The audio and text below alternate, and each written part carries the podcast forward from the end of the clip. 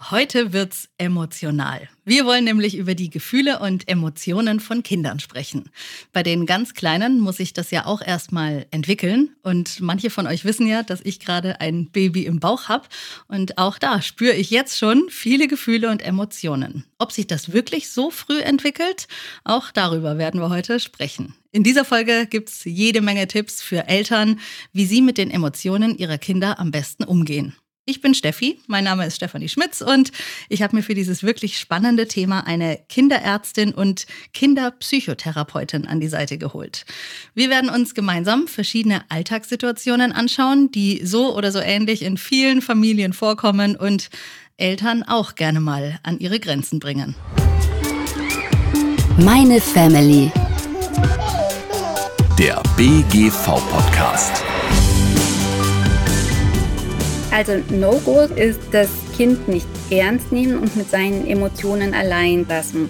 Also auch so dieses klassische, dass das Kind dann alleine in das Zimmer gehen muss, dieser stille Stuhl und was da letztendlich immer noch so mhm. kursiert.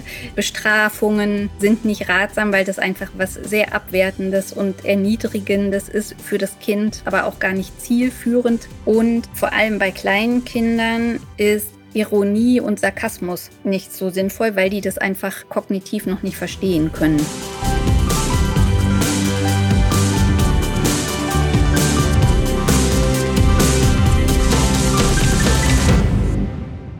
Ja, Kinder halten mit ihren Emotionen ja meist nicht hinterm Berg. Ne? Wenn die sich über was ärgern, dann fangen sie zum Beispiel an zu weinen oder zu schreien. Wenn sie sich über etwas freuen, dann sind sie ganz aufgeregt und strahlen über beide Ohren. Und diese Reaktionen sind ehrlich und absolut unzensiert. Und genau das kann für uns Erwachsene manchmal zur Herausforderung werden. Und wie wir damit am besten umgehen, das verrät uns heute Dr. Christina Risse. Sie ist Ärztin für Psychotherapie für Kinder und Jugendliche und Fachärztin für Kinder- und Jugendmedizin. Hallo Christina. Hallo Steffi, ich freue mich da zu sein. Wir freuen uns, dass du heute im BGV Meine Family Podcast dabei bist. Das ist ja wirklich ein sehr spannendes Thema. Wie sieht denn dein Alltag als Kinderärztin und Psychotherapeutin aus, Christina? Erzähl doch mal ein bisschen. Ja, das ist eine gute Frage, weil mein Alltag gerade in einem Umbruch ist, also mein beruflicher Alltag. Ich bin ja Kinderärztin von meiner Grundausbildung, wo ich bestimmte Einblicke in die körperliche Gesundheit bekommen habe von Kindern, aber natürlich auch in das ganze Familiensystem und die emotionalen Zusammenhänge und habe dann immer mehr festgestellt, dass mich einmal diese emotionalen Zusammenhänge besonders interessieren und auch wie die die körperliche Gesundheit beeinflussen. Und daraufhin habe ich dann eine Ausbildung gemacht zur Psychotherapeutin für Kinder und Jugendliche, habe jetzt eine Zeit lang im psychotherapeutischen Bereich gearbeitet und bin jetzt dabei, als Kinder- und Jugendcoach und Familien- und Elterncoach zu arbeiten, weil ich ja bemerkt habe, dass das oft Missverständnisse und so Mismatches sind zwischen Eltern und Kind, die gar nicht böse gemeint sind, weder von der einen noch der anderen Seite, aber wo es oft unter dem Strich einfach ja eine mangelnde Verbindung gibt und da möchte ich an der Ursache schon ansetzen. Die Verbindung, die du gerade ansprichst, die ist bei mir ja definitiv über die Nabelschnur gegeben, denn ich habe das mhm. Gefühl, dass ich auch da schon Gefühle und Emotionen meines Babys wahrnehme als Mutter, die das Kind noch im Bauch hat. Geht es denn wirklich so früh los mit den Emotionen von Kindern? Ja, das geht tatsächlich so früh los. Also was viele werdende Mamas ja spüren, wie du jetzt auch, da weisen tatsächlich auch immer mehr Studien darauf hin. Einmal, dass die emotionale Verbindung sehr da ist zwischen Mama und Kind.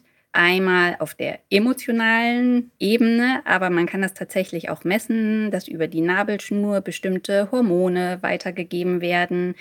Und das, was das Baby auch in der Schwangerschaft schon mit der Mama zusammen erlebt, dass das prägt.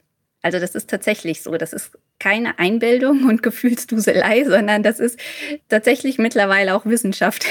Okay, also dann habe ich da schon mal die richtige Intuition gehabt. Also mhm. auch mein Kind nimmt meine Gefühle und Emotionen wahr und spiegelt mir die auch irgendwie wieder zurück, ne?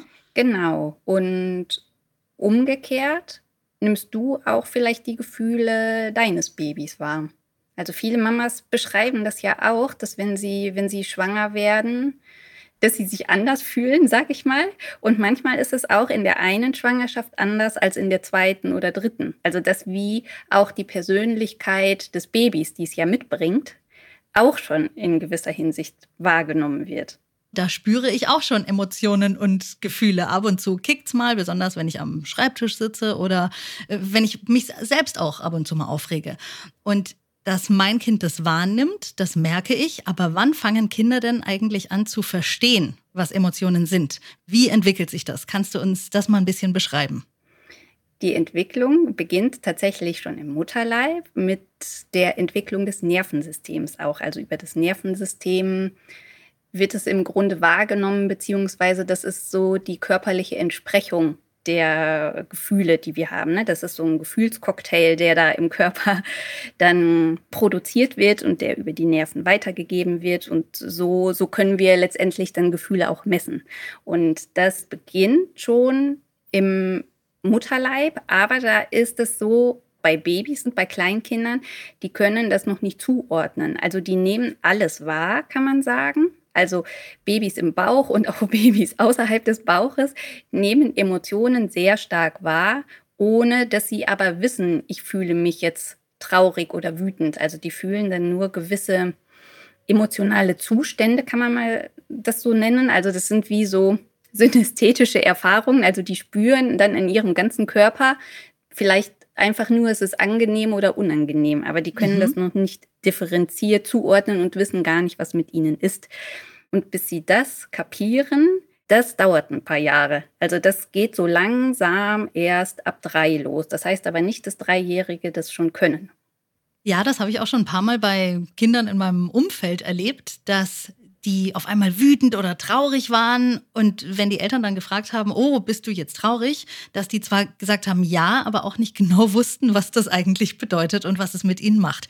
Christina, wie mhm. können denn Eltern da unterstützen, dass die Kinder ihre Gefühle nicht nur erkennen, sondern auch definieren und für sich wahrnehmen können? Das ist eine gute Frage und das ist tatsächlich ein Prozess, der über Jahre geht. Die Lösung ist eigentlich, dass Eltern die Gefühle ihrer Kinder spiegeln, wie man sagt. Also, dass sie schon bei Babys anfangen, das, was das Baby von sich gibt an Lauten, an, an Mimik, an Gestik.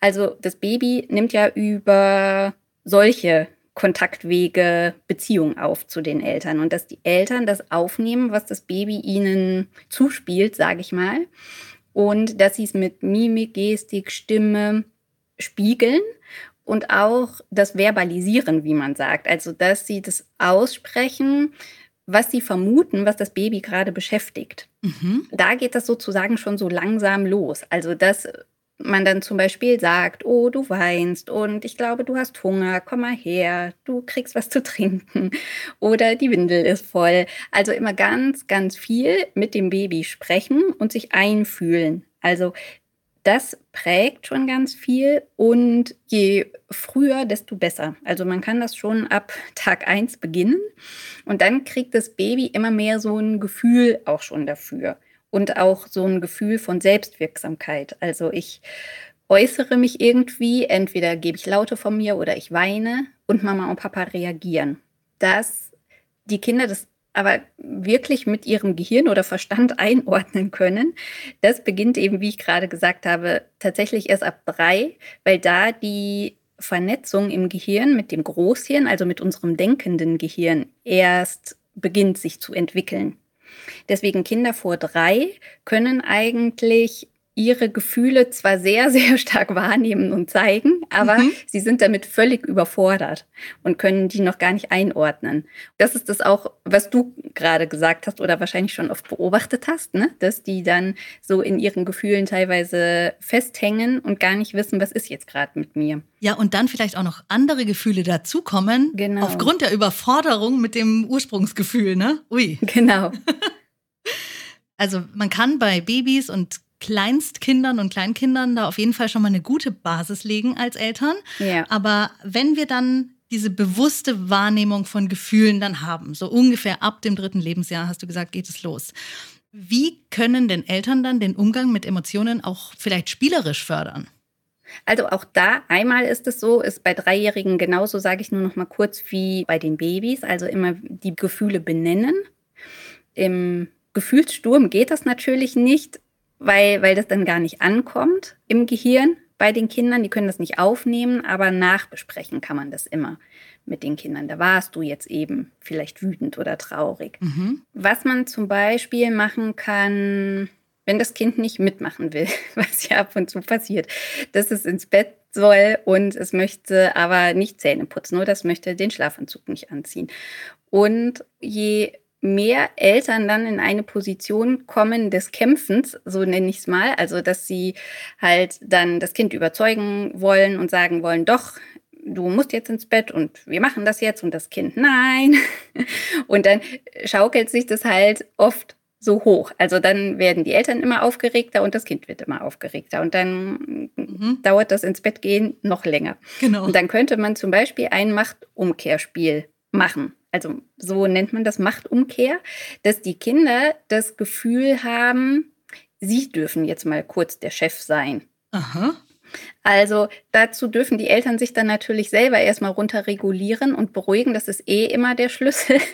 Und vielleicht das in Kauf nehmen, dass es jetzt noch fünf oder zehn Minuten länger dauert. Aber der Kampf würde eben auch fünf oder zehn Minuten länger dauern.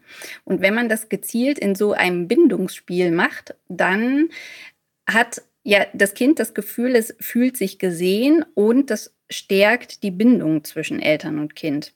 Dann kann man zum Beispiel dem, dem Kind sagen, okay, was, was möchtest du denn jetzt machen? Möchtest du jetzt in, in Windel und in Unterhemd nur hier rumlaufen? Und dann sagt das Kind vielleicht, ja, ich möchte jetzt da noch spielen. Oder dass man das dann ganz gezielt und bewusst dem Kind dann fünf oder zehn Minuten erlaubt.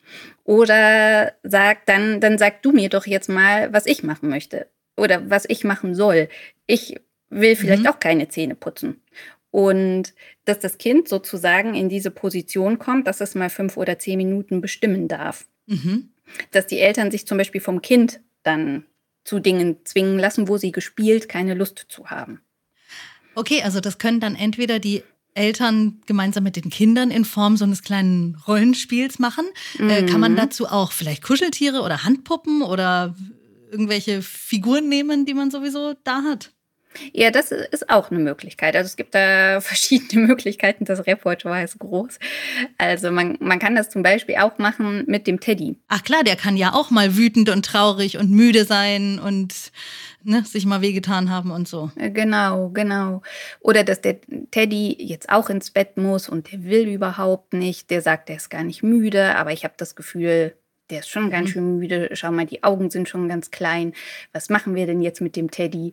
Also, dass äh, vielleicht dann der Teddy zusammen mit dem Kind ins Bett gebracht wird und das Kind dann sozusagen das bestimmen darf.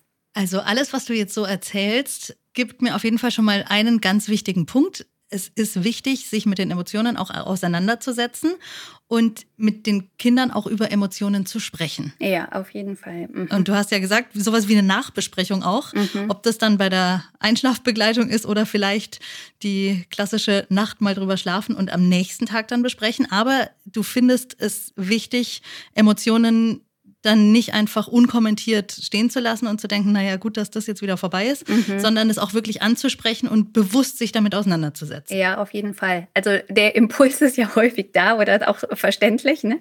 dass, dass man dann denkt, Gott sei Dank ist jetzt diese Situation vorbei. Aber für die Kinder ist es tatsächlich so, dass die, die Emotionsregulierung und das Einordnen ihrer eigenen Gefühle je besser lernen, je mehr das mit ihnen besprochen wird. Wie gesagt, also wenn das Kind jetzt am Aktivitätspeak ist mit, mit den Stresshormonen und wenn es schreit und wütet, dann würde ich nicht so viel sprechen. Dann sind viele Eltern oft so, dass die dazu neigen und sagen, wir haben das doch besprochen, dass du jetzt nicht noch das dritte Eis essen kannst. Aber für das Kind mhm. ist es in dem Moment ein Drama und es schreit, schreit, schreit und da kommt es dann gar nicht an im Kopf, was die Eltern sagen. Also da geht es dann eher darum, das zu begleiten, das, was da ist an schweren Gefühlen. Aber man kann, wenn das Kind sich beruhigt hat, dann wäre es gut, das zu besprechen und zu sagen, du hast dich jetzt eben ganz doll geärgert, ne, dass ich dir das nicht erlaubt habe, dass du nochmal Eis essen kannst und das verstehe ich, dass dich das geärgert hat. Dann lernt das Kind sozusagen, ah, dieses ganz bedrohliche Gefühl, was ich gerade hatte, also das fühlt sich für die Kinder nämlich auch bedrohlich an. Es ist nicht so, dass die mit Absicht wütend sind und ne, ihre Grenze ausdehnen wollen oder dass sie die Grenzen der Eltern überschreiten und testen wollen, sondern es fühlt sich für die bedrohlich an. Und je mehr sie mit der Zeit verstehen, ah, das Gefühl, das war Wut und stimmt, ja, das kam eigentlich, weil ich noch ein Eis haben wollte, dann lernen die das mit der Zeit. Und dann ist es mhm. vielleicht das nächste Mal nicht mehr so schlimm. Das heißt, am Anfang, wenn das Kind klein ist, lohnt es sich da eine gewisse Energie und Zeit zu investieren, weil das tatsächlich auch so ist, je mehr das begleitet wird und je intensiver und feinfühliger, dann lernt das Kind das auch umso schneller. Also ich kenne andererseits auch Grundschulkinder, die das noch nicht können, ne, wenn das nicht adäquat begleitet wurde. Mhm. Okay, also Kommunikation ist ganz wichtig, besonders wenn es um Emotionen und Gefühle von Kindern geht. Christina, ich möchte gerne ein paar konkrete Beispiele mhm. mal nennen, die ich in der letzten Zeit entweder persönlich erlebt habe oder die auf jeden Fall viele unserer Zuhörerinnen und Zuhörer aus ihren Familien kennen. Yeah. Eine Situation hat was mit einem Tablet oder einem Handy zu tun. Mhm. Ganz oft bekommen Kinder die ja, um sich da was anzuschauen. Und es ist natürlich klar, dass das dann nach einer gewissen Zeit aber auch wieder vorbei ist und dann muss das mhm. Handy oder das Tablet der Eltern wieder abgegeben werden.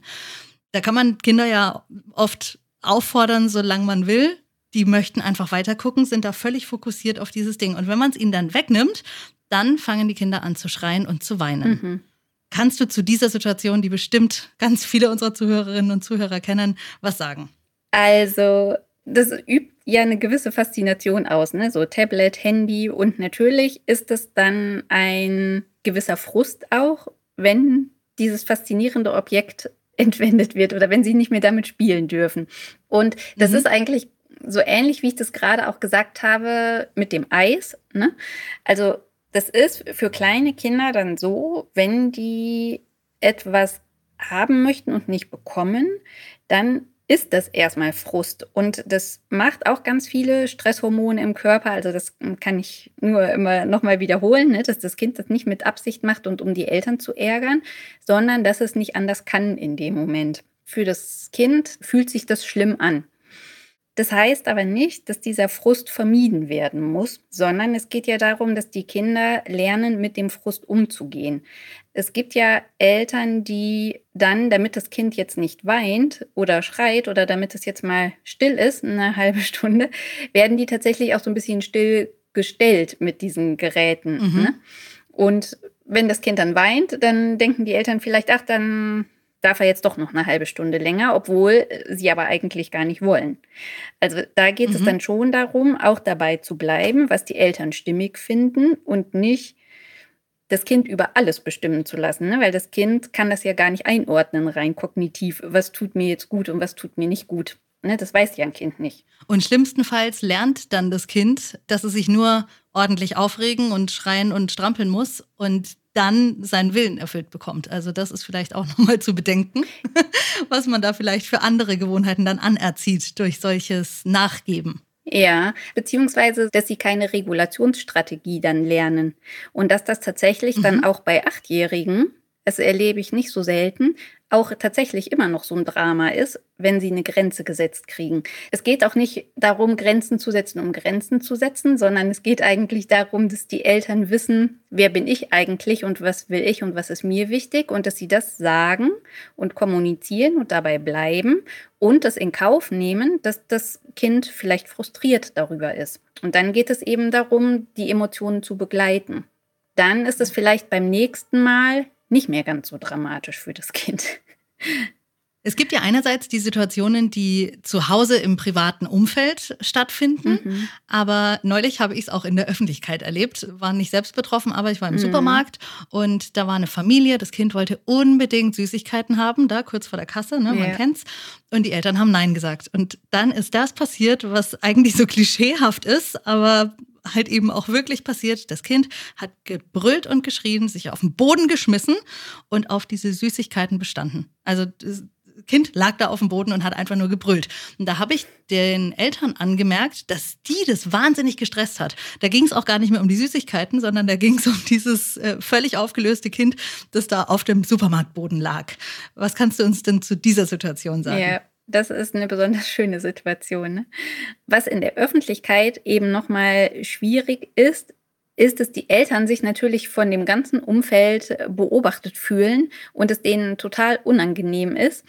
Und teilweise kommen da ja dann auch alle möglichen Leute vorbei, die denken, sie müssten jetzt Ratschläge geben, um die sie nicht gefragt wurden.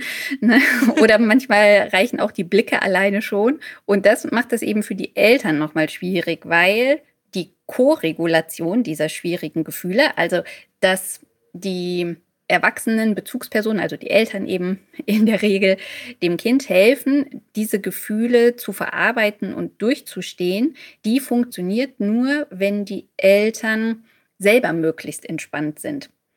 Du hast es ja eben schon auch beschrieben mit deinem Baby, ne, dass du das Baby sehr fühlst. Und das ist eben bei größeren Kindern tatsächlich auch so. Da ist zwar vielleicht die Bindung nicht mehr ganz so eng wie jetzt zum Baby im Bauch, aber die beruhigen sich auch nur, wenn ihre Eltern beruhigt sind. Also mhm. manchmal sagen mir die Eltern auch, ja, nach außen bin ich immer ganz ruhig, aber es ist ja trotzdem manchmal so, dass die Stresshormone am Anschlag sind und das spürt eben das Kind und dann kann sich das Kind nicht beruhigen.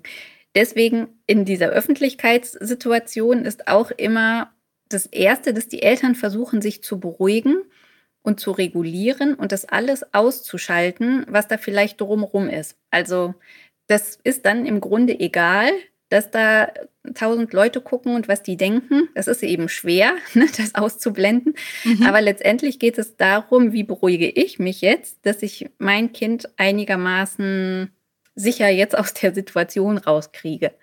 Oder manchmal hilft es auch, mit dem schreienden Kind einfach um die Ecke zu gehen, wo nicht so viele Leute stehen und dem einfach dann ein bisschen Zeit zu geben. Okay, also das ist schon mal der ganz wichtige Hinweis, dass es nicht nur darum geht, an den Kindern zu arbeiten und die zu erziehen und denen irgendwas beizubringen, sondern man muss auch als Eltern an sich selbst arbeiten dann, oder? Genau, es ist auf jeden Fall immer beides. Und Kinder reagieren ganz viel eben einfach auf das Umfeld. Also Kinder wollen im Grunde immer kooperieren, weil die sind ja von ihren Eltern abhängig. Und auch wenn das manchmal so scheint, als wären sie widerspenstig, ist es aber immer so die Einladung, sich zu fragen, was hat das jetzt gerade mit mir zu tun? Und ich habe mhm. ganz häufig jetzt in der Psychotherapiepraxis auch, also nicht immer, aber schon in einigen Fällen, die Kinder in Anführungsstrichen in Reparatur geschickt gekriegt. Mhm. Und die Eltern waren aber nur sehr begrenzt teilweise dazu bereit, an sich selber zu arbeiten. Und dann bringt das ehrlich gesagt auch nicht so viel, wenn das Kind einmal in der Woche oder alle zwei Wochen eine Stunde zu mir kommt, wenn aber zu Hause sich nichts verändert. Und das Kind reagiert ja auf die Situation zu Hause. Und das hängt mit der ganzen Familie zusammen. Ja, dann vielleicht noch mal ein anderes Beispiel. Eine Familie spielt zusammen ein Spiel und das Kind ist dabei, das Spiel zu verlieren. Und als Eltern weiß man ja auch, na klar, lässt man die ab und zu mal gewinnen, aber halt irgendwie auch nicht immer, ne? Wie geht man denn als Eltern dann mit so einer Situation um? Wieder geht es darum, das Kind in seinen Emotionen zu begleiten und zu sehen. Also es ist ja auch so, es ist ja für uns Erwachsene auch so, dass es nicht so schön ist zu verlieren. Ne? Und es ist auch verständlich, wenn das Kind da einen gewissen Frust hat. Und Genau, wie du gesagt hast, kann man die ab und zu auch mal gewinnen lassen. Aber für das Lernen mit dem Frust umzugehen, ist es ja auch wichtig, mal authentisch zu sein und mal eben auch als Erwachsener zu gewinnen. Und dann das Kind dabei zu begleiten, dass es jetzt einfach nicht schön ist und dass es traurig ist und dass es enttäuscht ist. Wenn es traurig ist, das in den Arm zu nehmen, wenn es wütend ist, die Wut zu begleiten oder genau, das ist auch noch was zu fragen, zum Beispiel, wenn du jetzt ganz wütend bist, wie kriegen wir denn die Wut und das komische Gefühl aus dir raus? Komm, willst du mal ein Kissen hauen? Also dem Kind so verschiedene mhm. Sachen anbieten und letztendlich das da sein lassen. Eltern fragen mich ganz oft immer, wie, wie kriegen wir jetzt das und das weg, dieses ne, Gefühl oder das Verhalten mhm. des Kindes. Und dann sage ich immer, indem es da sein darf letztendlich, indem es da sein mhm. darf und die Eltern es begleiten. Okay, also wir haben jetzt über viele Beispiele und Situationen gesprochen, die oft durch Frust oder eine Unzufriedenheit ausgelöst mhm. wurden. Mhm. Jetzt ist ja aber auch ganz oft Angst ein Auslöser für Emotionen und oft auch eine unbegründete Angst. Kennen wahrscheinlich auch viele Eltern. Das Kind möchte nicht alleine schlafen, weil es ein Monster unter dem Bett oder im Schrank vermutet oder so. Auch Angst macht Eltern ja manchmal ratlos. Wie können Eltern ihre Kinder da unterstützen? Mit den Monstern unter dem Bett. Kleine Kinder, also so im, im Kindergartenalter und auch noch Anfang Grundschulalter teilweise, die sind in dem sogenannten magischen Alter, nennt man das auch. Also die haben da tatsächlich, leben die noch sehr in ihrer Fantasiewelt. Die haben ja teilweise dann auch so unsichtbare Freunde oder stellen sich vor, sie leben im Einhornland. Ne? Das ist eben deswegen mhm. auch dieser Zugang, den man da darüber sehr leicht zu ihnen kriegt, also im Spiel und über dieses Symbolische. Und gleichzeitig haben sie da natürlich dann auch Angst vor Monstern, die es nicht gibt. Und das ist mhm. auch, hängt mit der Entwicklung einfach zusammen. Wenn Kinder Entwicklungsschübe machen und sozusagen in die nächste Entwicklungsstufe gehen. Das ist auch bei größeren Kindern genauso wie bei Babys. Die können auch sogenannte Schübe haben. Dann verändert sich ja die ganze Wahrnehmung und die Kinder können Dinge mehr und das macht manchmal Angst. Und die Angst ist dann sozusagen projiziert auf so ein imaginäres Monster oder sonst was. Manchmal ist das auch Trennungsangst. Und auch da ist es wichtig, der Angst Raum zu geben. Also nicht zu sagen, ach, du bist doch jetzt schon groß und Monster gibt's doch nicht. Also, dass man das so wegmacht und vermeidet, sondern Verständnis zu signalisieren. Zu sagen, du hast das Gefühl, ein Monster ist unterm Bett. Ja, vielleicht stellst du dir das so vor und in echt weißt du, gibt es ja keine Monster, ne? aber vielleicht hast du trotzdem ein bisschen Angst davor. Sollen wir mal schauen? Komm, wir schauen mal zusammen unter dem Bett, ob da eins ist. Also, dass man da so in diese magische Welt so ein bisschen eintritt und mitspielt, sage ich mal, oder auch hinter mhm. der Gardine guckt, dass da kein Monster ist. Und dann kann man eben auch diese große Fantasie der Kinder nutzen, um den Kompensationsstrategien und Selbstwirksamkeit an die Hand zu geben. Man kann dann zum Beispiel auch so Raumsprays nehmen und bekleben und dann heißt das Raumspray zum Beispiel Anti-Monster-Spray oder so. Ja oder Einhorn-Schutzspray. und dann können die Eltern mit den Kindern das zusammen im Zimmer oder über das Bett sprühen und dann ist da wie ein Schutzwesen ne, oder auch ein Krafttier, kann man sich alle möglichen Sachen überlegen, wo das Kind so einen Zugang Aha. zu hat, was sozusagen dann aufpasst in der Nacht, dass auch kein Monster kommt. Okay, also auf jeden Fall die Ängste ernst nehmen ja. und gemeinsam mit dem Kind dann bewältigen. Ja, genau, das ist immer mhm. der Weg. Jetzt würde ich auch noch gerne über Trauer sprechen. Bei unseren Nachbarn, die äh, haben drei Kinder und jedes dieser Kinder hat einen Hasen und der eine dieser Hasen ist letzte Woche gestorben. Oh, mhm. Jetzt haben wir da so ein bisschen über den Gartenzaun mitbekommen, ähm, was sich da abgespielt hat. Hast du da vielleicht Tipps für unsere Zuhörerinnen und Zuhörer? Wie können Eltern denn ihre Kinder eben zum Beispiel bei der Trauer um ein geliebtes Haustier begleiten? Ja, also da ist es auch so wie mit der Traurigkeit, dass die Trauer da sein darf, dass die ernst genommen wird, dass dem Kind das ermöglicht wird, auch Abschied zu nehmen von dem Haustier. Also mhm. da nicht zu viel zu schonen. Da, da neigen manchmal Erwachsene auch zu. Das ist aber auch teilweise deren Thema wiederum, um sich selbst zu schützen, ne? dieses Unangenehme mhm. so wegzudrücken sondern. Ja, oder dann Ersatztier zu kaufen, das genauso aussieht. Ja, ne? genau, genau. sondern, dass das Kind ruhig den toten Hasen zum Beispiel anschauen darf, vielleicht auch nochmal streicheln darf, dass der zusammen begraben wird. Es sei denn, das Kind sagt, es möchte das nicht. Ne, das kann man ja auch mit dem Kind besprechen. Wenn das Kind sagt, das ist jetzt zu traurig und es will, dass Mama und Papa das alleine machen, dann dürfen die das auch alleine machen. Es ist aber wichtig, immer transparent und offen zu sein. Weil alles, mhm. was verschwiegen ist, das gilt generell für Familiengeheimnisse, spüren Kinder auf einer anderen Ebene sowieso. Deswegen ist es wichtig, das auszusprechen, damit das Kind innerlich so ein Gefühl von Kongruenz hat. Also meine Wahrnehmung mhm. stimmt mit der äußeren überein. Genau. Und um mhm.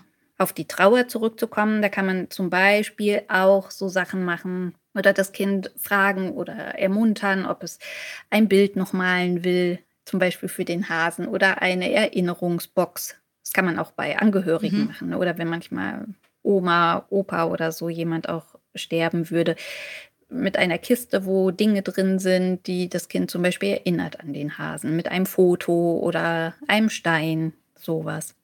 Christina, du hast uns jetzt ganz viele Tipps gegeben, wie man sich äh, verhalten kann und ähm, wie man die Emotionen von den Kindern aufnehmen, spiegeln, spielerisch verarbeiten und drüber sprechen kann. Gibt es denn auch absolute No-Gos im Umgang mit kindlichen Emotionen?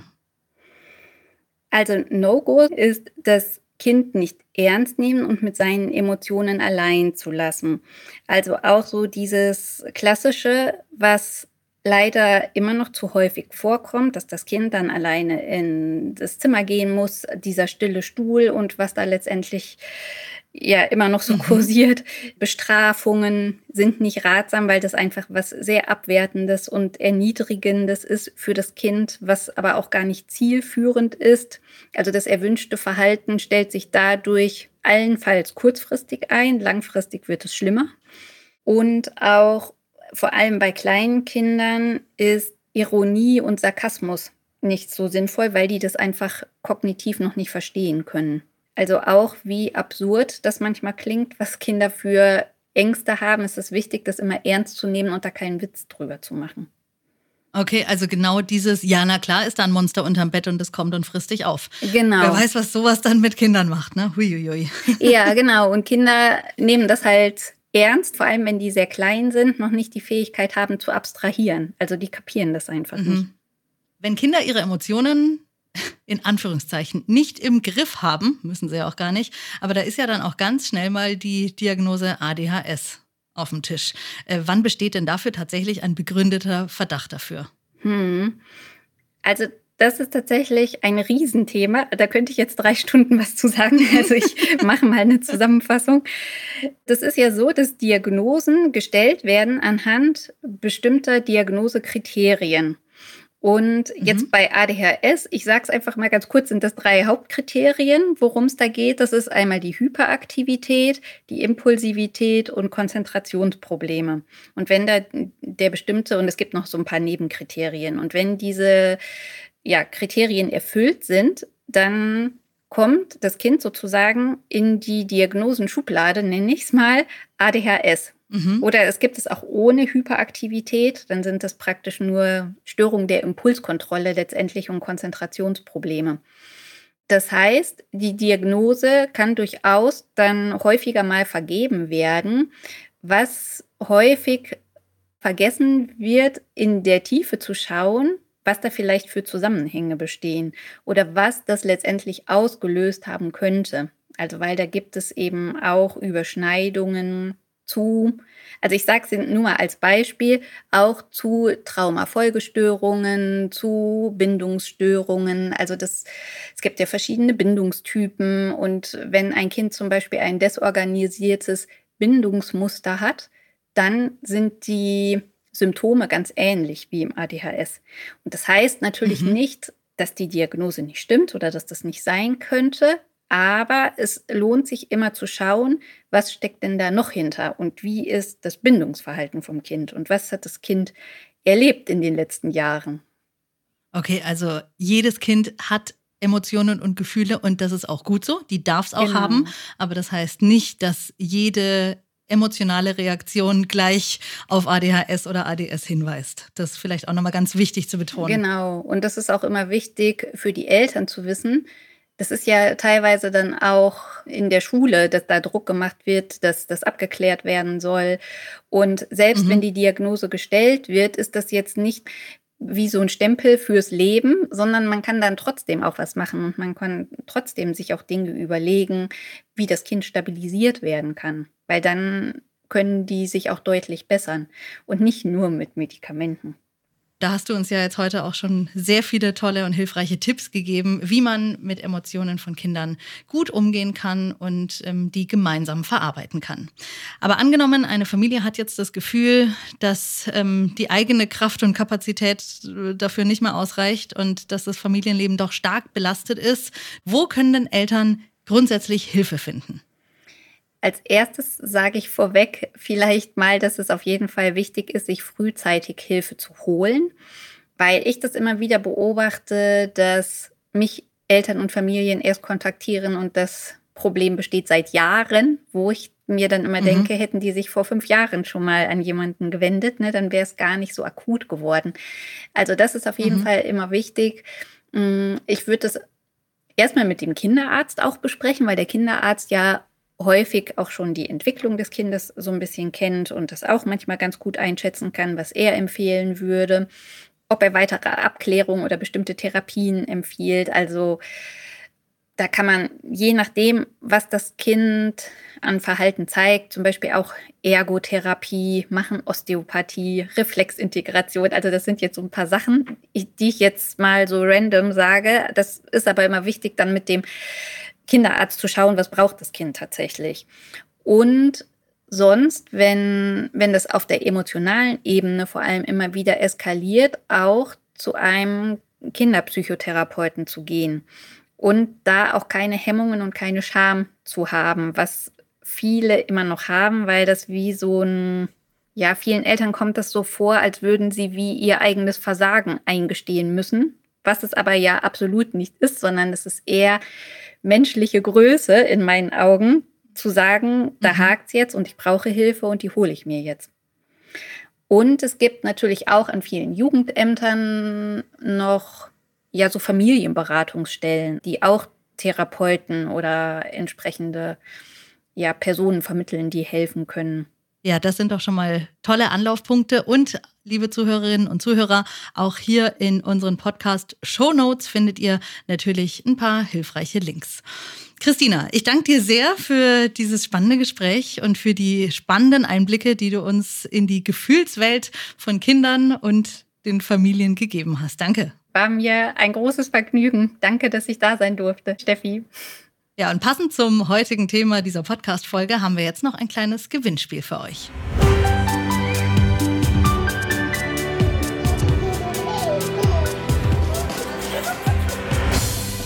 Spielerisch Gefühle kennenlernen. Das funktioniert zum Beispiel mit sogenannten Gefühlstagebüchern. Kinder können dabei ihre Gedanken aufschreiben und jeden Tag ein Emotionsmonster ankreuzen. Außerdem gibt es jede Menge Rätsel und Bastelseiten, Aufkleber und wunderschöne Illustrationen. Und wir verlosen drei dieser Gefühlstagebücher. Was ihr dafür tun müsst, schaut einfach auf der Instagram-Seite des BGV vorbei. Dort findet ihr alle Infos zum Gewinnspiel und die Teilnahmebedingungen. Viel Glück! Ja, liebe Zuhörerinnen und Zuhörer, damit sind wir am Ende dieser Podcast-Folge angekommen. Wir hören uns in vier Wochen wieder, denn dann gibt's nämlich wie immer die nächste Folge hier bei Meine Family Podcast des BGV. Ihr könnt uns sehr gerne abonnieren auf eurer Lieblingsplattform und uns natürlich auch sehr gerne eine Bewertung dalassen, wenn ihr uns zum Beispiel über Spotify oder Apple Podcasts hört. Da würden wir uns freuen. Ich sage Tschüss und bis zum nächsten Mal. Meine Family der BGV-Podcast.